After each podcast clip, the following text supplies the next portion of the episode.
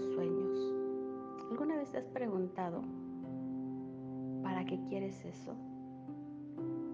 ¿Por qué aquello parecía tan importante? ¿Y por qué pareciera que cuando tengas eso vas a ser feliz?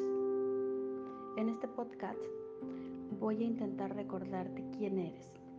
Cuando recuerdes quién eres, ninguna cosa de esas que anhelas tanto te podrá ser negada. Porque quien se lo está negando eres tú mismo. Al final cuando entiendas de una manera profunda, quizás hasta dejes de desear en forma en lo que lo haces. ¿Estás listo?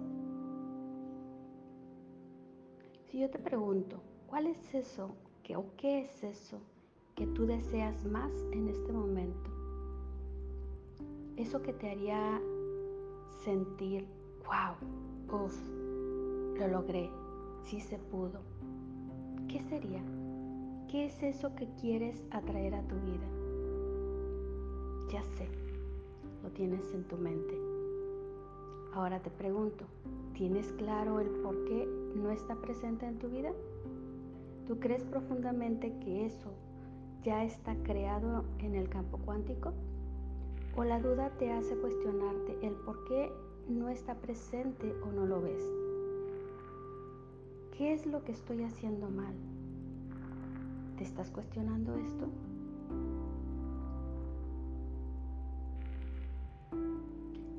Es porque tú no sabes quién eres. Has olvidado tu procedencia. Quizás muy dentro de tu corazón tienes una creencia profunda que piensas que en tu mundo hay algo mayor que decide si, tú lo das o no te lo da, si lo recibes o no lo recibes, si lo mereces o no. ¿Existías antes de abrir los ojos en este mundo? ¿Cuál es tu verdadera procedencia? Las preguntas tienen ese poder increíble de abrirnos la conciencia. Si nos hacemos mejores preguntas tendremos mejores respuestas. A partir de esto, le damos a la mente algo positivo en qué pensar. Tienes que preguntarte, ¿quién soy? ¿Qué soy? ¿Cuál es mi origen, mi existencia? Mi existencia inició cuando mis padres me convivieron o en alguna manera existía como una conciencia antes de esto. Te pido que te cuestiones de lo que te hablaré enseguida. Y te invito a investigar. ¿Estás dudando sobre qué deseas? Porque tú no sabes quién eres, porque tú no sabes tu origen, temes no ser o no tener, no estar, temes no encajar, temes no, no, no lograr porque no sabes quién eres. Tú sí tienes un origen y ese origen es la vida misma.